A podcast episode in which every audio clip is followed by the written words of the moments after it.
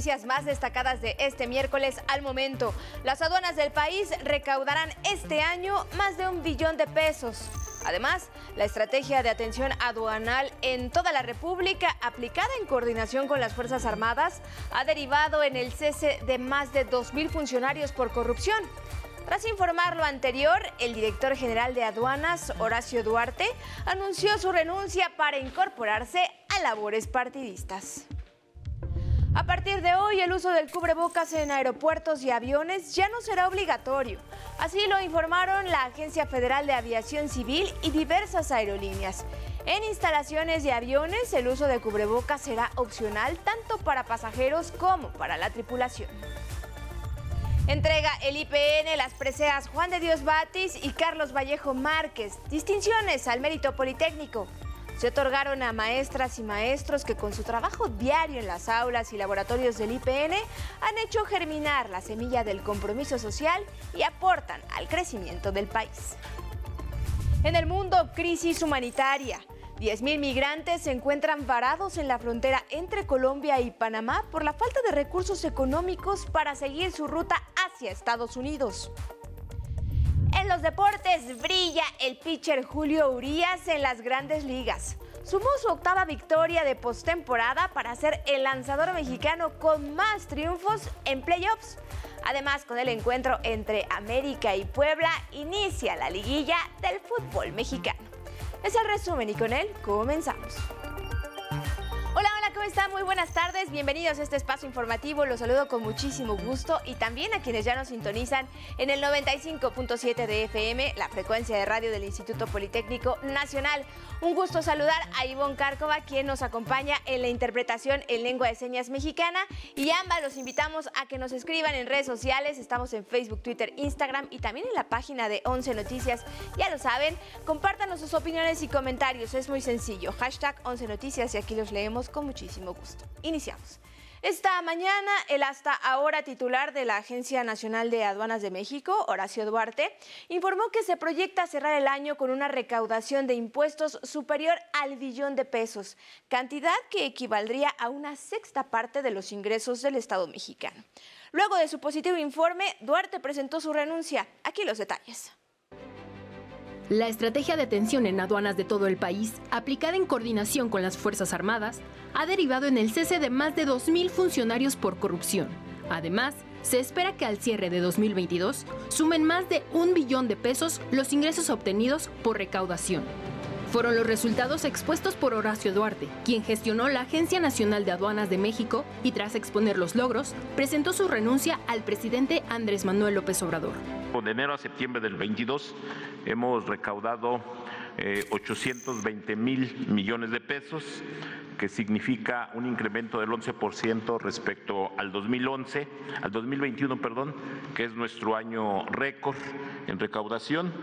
Con esta tendencia que viene en los meses eh, de mayor dinamismo en las aduanas por la temporada sembrina, estamos proyectando tener un ingreso de un billón cien mil millones de pesos. Tanto la ANAM, Sedena, Marina, Guardia Nacional, estamos unidos como un solo equipo al servicio del país para combatir la corrupción. Han sido cesados más de dos mil funcionarios de aduanas, más de 30 denuncias ante la Fiscalía y apertura de investigaciones por la Unidad de Inteligencia Financiera. Se han congelado cuentas de ex administradores de aduanas y eh, se tienen 3.163 elementos de las Fuerzas Armadas capacitadas. La suma, destacó, equivale a una sexta parte de los ingresos del Estado mexicano. De manera adicional, se espera que a finales de diciembre de este año se incorporen 2.200 nuevos elementos de las Fuerzas Armadas para las labores de vigilancia en las 50 aduanas del país. En coordinación con Sedena, CEMAR, Guardia Nacional, Hemos implementado nuevos modelos de inteligencia y alistamiento, logrando asegurar en las aduanas 43.6 toneladas de drogas. Lo que va del gobierno del presidente López Obrador, se han asegurado 97.9% más armas cortas que en el sexenio de Felipe Calderón y 59.8% más que en el gobierno de Enrique Peña Nieto. En el caso de armas largas tenemos que hay un incremento del 187.9% respecto al gobierno de Felipe Calderón y un 106% respecto al gobierno de Enrique Peña Nieto. El presidente reconoció la labor de Duarte. Horacio ha hecho una labor de primer orden. Y queríamos eh, que se informara aquí y que la gente lo supiera, porque Horacio eh, me ha entregado su renuncia porque va a otra tarea y no queríamos que se fuera por la puerta de atrás. En este caso va a una tarea a su estado natal, el Estado de México. Voy a la batalla maestra. 11 Noticias, Denis Mendoza. En más información del país, en la Ciudad de México se registra un fuerte incendio en un negocio ubicado en San Jerónimo, Jardines del Pedregal, demarcación Álvaro Obregón. Los primeros reportes indican que el siniestro es en una sucursal de la Plaza Galerías El Triunfo. Equipos de emergencia se encuentran ya en el lugar para controlar el fuego y como medida de seguridad, más de 100 personas fueron evacuadas de esa zona. También aquí en la capital del país, con motivo del Día Mundial de la Lucha contra el Cáncer de Mama, se realizan mastografías gratuitas en unidades médicas móviles. Ojo, las mujeres de más de 40 años podrán acudir de 9 de la mañana a 2 de la tarde a las unidades móviles ubicadas en las alcaldías Venustiano Carranza, Azcapotzalco, Iztacalco, Coajimalpa, Álvaro Obregón, Tláhuac, Gustavo Amadero y Miguel Hidalgo. En Veracruz, para demostrar que la ropa no define al género, alumnos y docentes de la Facultad de Derecho de la Universidad Veracruzana asistieron usando faldas y vestidos. Esto luego de que en 2019 la universidad ignoró la propuesta de portar uniforme neutro. En Chiapas se registró un nuevo caso de intoxicación en alumnos en la secundaria federal número uno en Tapachula. Los 18 adolescentes afectados se encuentran estables, afortunadamente, tras recibir atención médica. En Guerrero, la tormenta tropical Carl y el ciclón Julia dejaron severas inundaciones en las principales vialidades del puerto de Acapulco, provocando la muerte de una persona. Este miércoles las clases de todos los niveles educativos de la Costa Chica, la Costa Grande y la Sierra fueron suspendidas.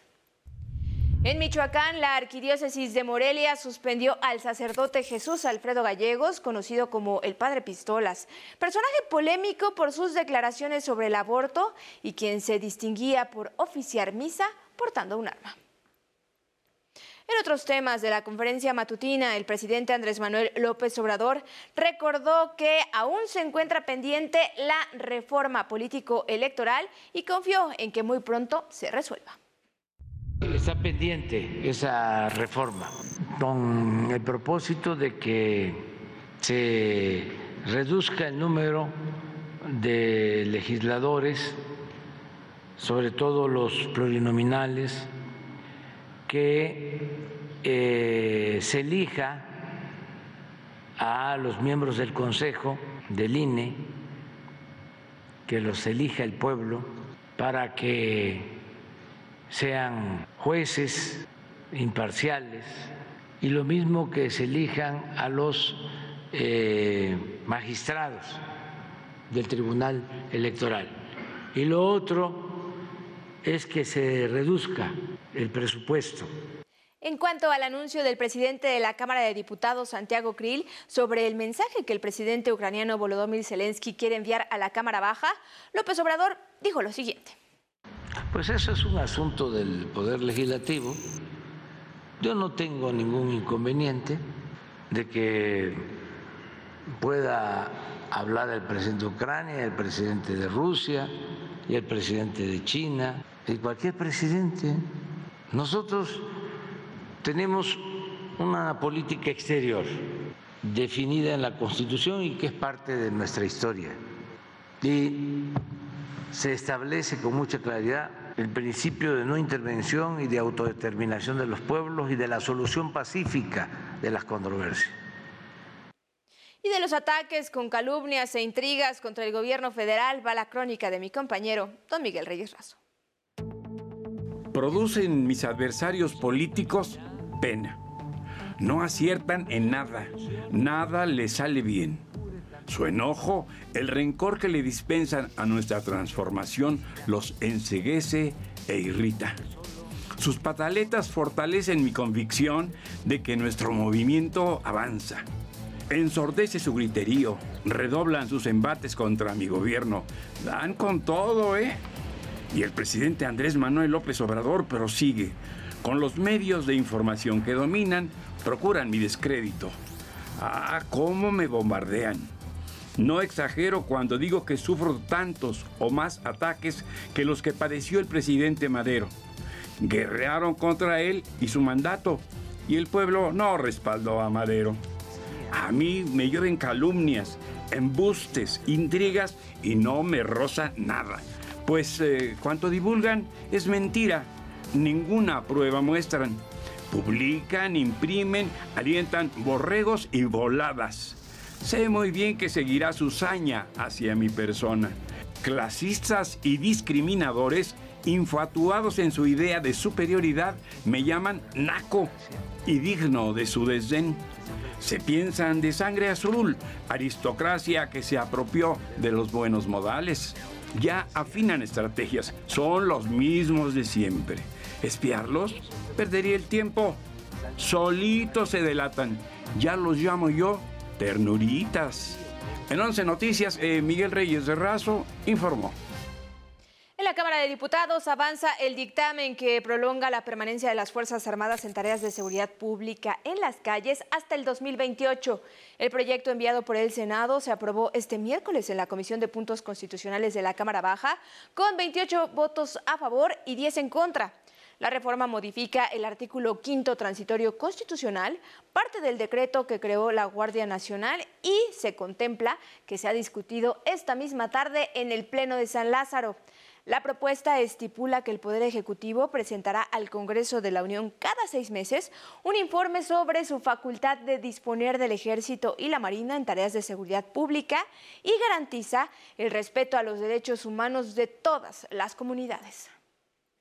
En temas educativos, el Instituto Politécnico Nacional premió a maestras y maestros y personal de apoyo por su servicio en favor de la educación y la transformación del país. Y ahí estás tú, Judith Hernández, con todos los detalles. Muy buenas tardes. Platícanos. Adelante. ¿Qué tal, Carla? Muy buenas tardes. Así es, esta mañana el Instituto Politécnico Nacional entregó las distinciones al mérito politécnico.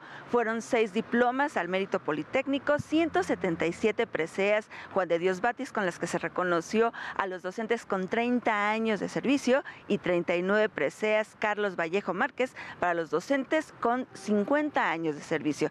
Escuchemos parte de lo que dijo el director general del IPN, doctor Arturo Reyes Sandoval, durante la entrega de estas distinciones maestras, maestros, con su trabajo diario en las aulas y laboratorios de nuestro Instituto Politécnico Nacional, han hecho germinar la semilla del compromiso social y aporte generoso que tiene cada uno de nuestros estudiantes y cada uno de nuestros académicos, que aporta al crecimiento de nuestro país. Fue así como el IPN reconoció la trayectoria y compromiso de los docentes que con sus acciones exaltan al Politécnico. Es el reporte con imágenes de Christopher Dávila. Muy buenas tardes. Gracias a ti y Christopher. Muy buenas tardes, Judith. Y tome en cuenta porque a partir de hoy el uso del cubrebocas en aeropuertos y aviones ya no será obligatorio. Así lo informó la Agencia Federal de Aviación Civil luego de que la Secretaría de Salud dio a conocer los nuevos lineamientos de seguridad sanitaria ante el COVID-19. La agencia indicó que esta medida se tomó debido a que las salas de espera y demás instalaciones aeroportuarias son espacios amplios y suficientemente ventilados. Como Volaris y Aeroméxico señalaron que a partir de ahora el uso de cubrebocas es opcional tanto para, para pasajeros como para la tripulación. Y también tómelo en cuenta y no guarde los paraguas. Vamos a conocer el pronóstico del tiempo.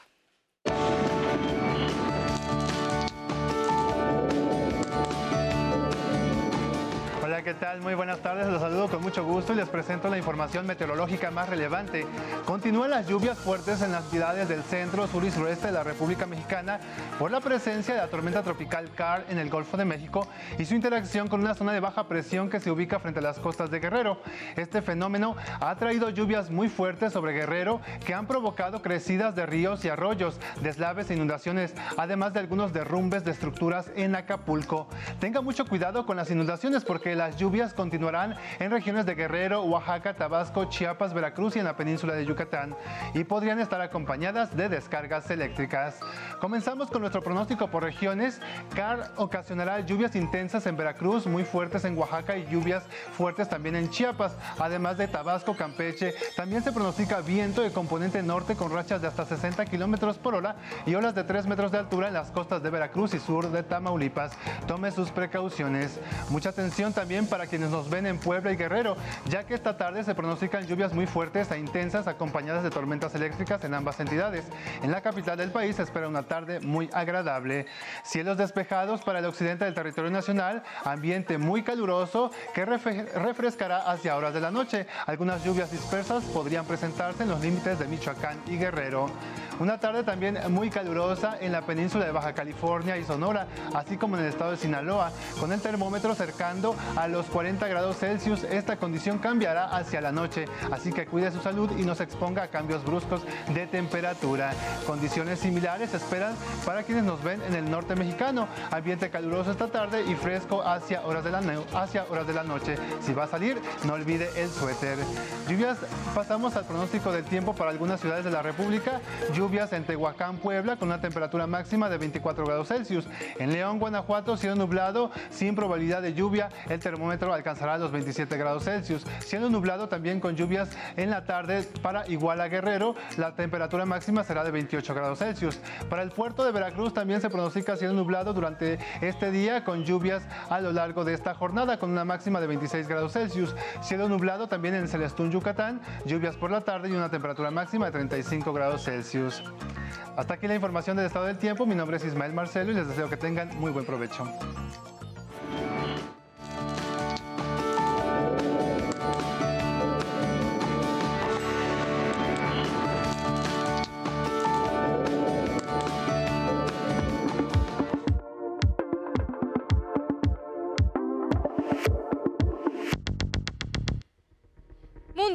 Crisis humanitaria en la frontera entre Colombia y Panamá se agudiza por la llegada masiva de migrantes, así lo alertó la Defensoría del Pueblo. Al menos 10.000 migrantes entre venezolanos, haitianos, africanos y asiáticos están parados en el puerto colombiano de Necoclí sin poder embarcarse hacia Panamá porque no tienen recursos económicos para su travesía hacia Estados Unidos.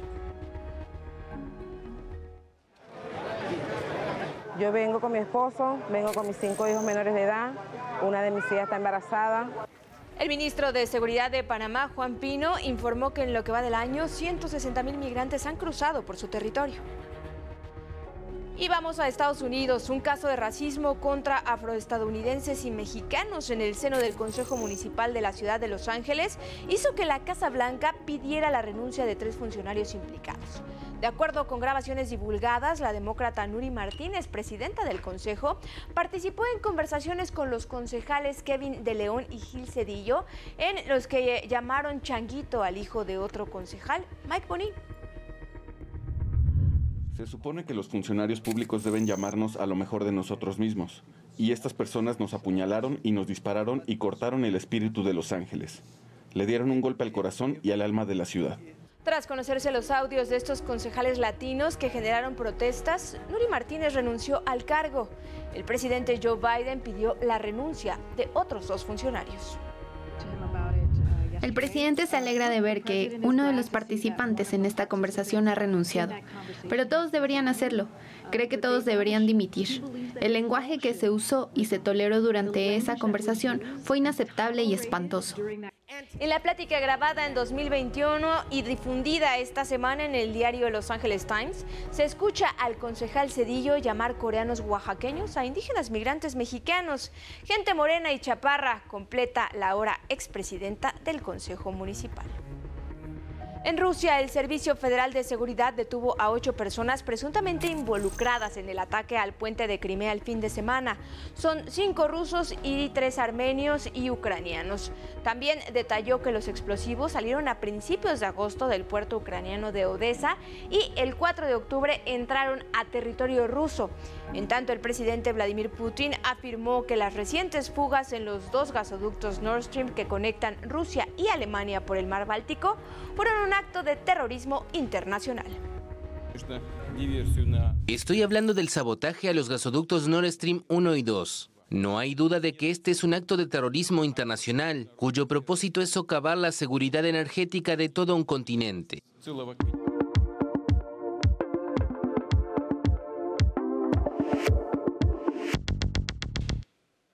Momento de hablar de deportes contigo, Samuel Estrada. Muy buenas tardes. Adelante con la información. Bienvenido. Carla, muchas gracias. Buenas tardes y buenas tardes a todos. Iniciamos con buenas noticias. En las ligas grandes de allá de los Estados Unidos, las grandes ligas, el pitcher mexicano Julio Uría sigue dando de qué hablar. Anoche guió a los Dodgers de Los Ángeles a la victoria 5-3 sobre los Padres de San Diego. En el inicio de las series divisionales de la Liga Nacional, el originario de Culiacán sumó su octava victoria en la postemporada que lo confirma, además como el lanzador nacional con más triunfos en playoffs. Ayer fue el abridor y aunque tuvo un inicio turbulento, poco pudo eh, después recomponer el camino. Urias permitió tres carreras y logró seis ponches en cinco entradas completas. Y ya que hablamos de las grandes ligas, demos un repaso a lo que hoy tiene la cartelera de la Liga Nacional en las series divisionales. Los Bravos de Atlanta buscarán empatar la serie ante los Phillies de Filadelfia. Los Dodgers con ventaja de 1-0 sobre los Padres jugarán en el Dodger Stadium y en la Liga Americana las series Yankees contra Guardians y Astros Mariners se reanudarán mañana. En el fútbol internacional continúa la fecha 4 de la fase de grupos de la Champions League. Irving Chucky Lozano anotó el primer gol del juego entre su equipo el Napoli y el Ajax de Holanda, que desde el inicio mandó al campo a los también mexicanos Edson Álvarez y Jorge Sánchez. El resultado fue de 4-2 a favor de los italianos que se instalaron en los octavos de final. En este momento, el Barcelona juega ante el Inter de Milán con marcador parcial de 0 por 0 y el Bayern visita al Victoria Pilsen, equipo checo, a que en la jornada anterior goleó por 5 goles a 0. En este instante también se encuentran 2 a 0 a favor del equipo alemán de Leverkusen contra el Porto y Rangers ante Liverpool, Tottenham Frankfurt y el Sporting de Lisboa contra el Marsella. En más deportes, mal inicio de la selección femenil sub-17 en el Mundial de la categoría que se lleva a cabo en la India. Falló un penal y cayó ante China 2-1. Enfrentará ahora a España y Colombia. Hoy inicia la liguilla del fútbol mexicano en los juegos de ida. Poco después de las 7 de la noche, América visita al Puebla y dos horas más tarde Cruz Azul recibe a Monterrey. Mañana juegan Tigres Pachuca y Toluca ante Santos. En Tlaxcala falta poco para la final de la Copa del Mundo de tiro con arco. El estadio temporal de la Plaza de la Constitución está listo para albergar las sesiones que se desarrollarán el sábado 15 y domingo 16 de octubre para definir a los monarcas en la rama femenil y varonil de tiro con arco compuesto y recurvo. Desde ayer los 32 arqueros han comenzado a arribar. Y las Águilas Blancas del Politécnico, sí, del Instituto Politécnico Nacional, se alistan para enfrentar este fin de semana el clásico del fútbol americano estudiantil de nuestro país ante Puma CU. El juego está programado a las 11 de la mañana del próximo sábado en el estadio de Ciudad Universitaria. Carla, esto de los deportes, muy buenas tardes. Gracias, Samuel. Muy buenas tardes. Y mire, en temas culturales, la artesanía huichol es reconocida en todo el mundo por su belleza. Y de la tercera Bienal de Arte Huichol nos platicas tú, Mauricio Romo. Muy buenas tardes. Te saludo con gusto. Adelante con la información. Muy buenas tardes. Detrás de mí se encuentra la exposición de la tercera Bienal de Arte Huichol, una muestra que a través de 50 obras de grandes maestros artesanos, obras compuestas por cuentas de Shakira y Estambre, nos permiten conocer más acerca de los objetos, cantos, rituales y la sabiduría ancestral de la comunidad huirrárica. Platicamos aquí con el maestro Santos, quien es un maestro artesano que ha expuesto no solo aquí en México, sino también en Chicago, o que tiene piezas en el Museo de Louvre en París. Francia. Esto es lo que nos dijo acerca de su trabajo. Cuando hace un dibujo, tenemos que pedir permiso a los antepasados. Este se llama ojo divino. Aquí los parece convierte en pájaro, pero es el, el mismo poder que, que atrae a los, a los vigilantes. La tercera Bienal de Arte Huichol estará hasta el primero de diciembre aquí en Campos Elíseos 218 en la colonia Polanco. Es una exposición abierta al público con cita previa en la página de Arte Yagui y que cuenta con una colección de NFTs que acompaña y resalta las piezas aquí expuestas, además de una muestra virtual para conocer este trabajo desde cualquier parte del mundo. Hasta aquí mi reporte con imágenes de Raúl Mejía. Muy buenas tardes. Gracias a ti y a Raúl Mauricio. Muy buena tarde. Ahí la invitación y ahora nos vamos con Sandro A los espectáculos.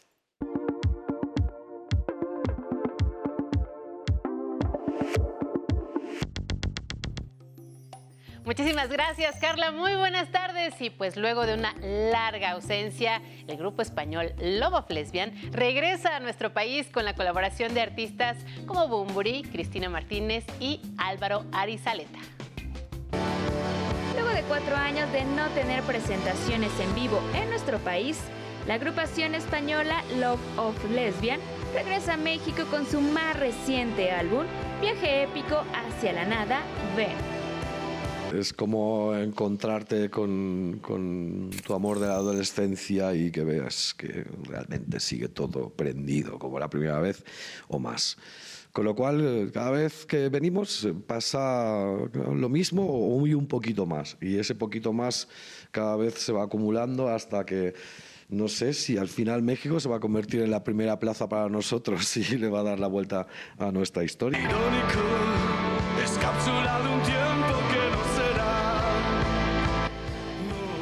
Ven es el noveno disco de la agrupación más importante del rock ibérico. Incluye 12 nuevas canciones con colaboraciones de Bumburi, Cristina Martínez y Álvaro Arizaleta del Columpio Asesino. Y Viaje de Pico hacia nada me parecía como, como una especie de resumen de lo que para mí era la vida, desde un sentido bastante agnóstico. ¿no? Lo que pasa es que luego el disco pues pasó, empieza desde, desde, un punto de vista como muy claustrofóbico y muy angustiado hacia puntos como más esperanzados. ¿no? Después de su presentación en el Festival Tecate Coordenada en Guadalajara y en el Teatro Morelos en Toluca, la banda oriunda de Barcelona, España, se presenta en el Auditorio Nacional este 14 de octubre para ofrecer una noche memorable a sus fans. Con imágenes de Dante Gutiérrez, 11 Noticias, Paola Peralta. Un concierto sin duda muy esperado por sus fans. Y anoche se llevó a cabo la entrega de los Arieles. La Academia Mexicana de Artes y Ciencias Cinematográficas entregó la estatuilla a Mejor Película Anoche de Fuego. En total, la cinta de Tatiana Hueso se llevó siete premios, seguida por una película de policías de Alonso Ruiz Palacios, que obtuvo seis Arieles, entre ellos la Mejor Película Documental. Arieles de Oro fueron para Diana Bracho y el sonidista David Bach. Mientras, Lord ofreció un concierto que pudo haber sido una visita cualquiera, sin embargo, la cantante neozelandesa se dio cuenta de que sus fans hacían fila afuera del Pepsi Center desde horas antes de entrar, así que decidió enviarles churros para que comieran algo durante su espera. Al terminar su presentación, salió a las calles para agradecerles su asistencia personalmente. Anoche Ringo Starr retomó su gira por Estados Unidos junto con su banda The All Star Band luego de una serie de suspensiones debido a que el ex Beatle tuvo COVID. Los espectáculos, Carla, muy buenas tardes. Gracias Sandra, muy buenas tardes. Gracias a ustedes por acompañarnos en esta emisión. Y hoy nos vamos a despedir con una feria de goles que son de fantasía. Hay que recordar que hoy inicia la liguilla del fútbol mexicano y ojalá, ojalá veamos muchas anotaciones de este nivel. Que tenga muy buena tarde, muy buen provecho, disfrute su miércoles y nos vemos mañana.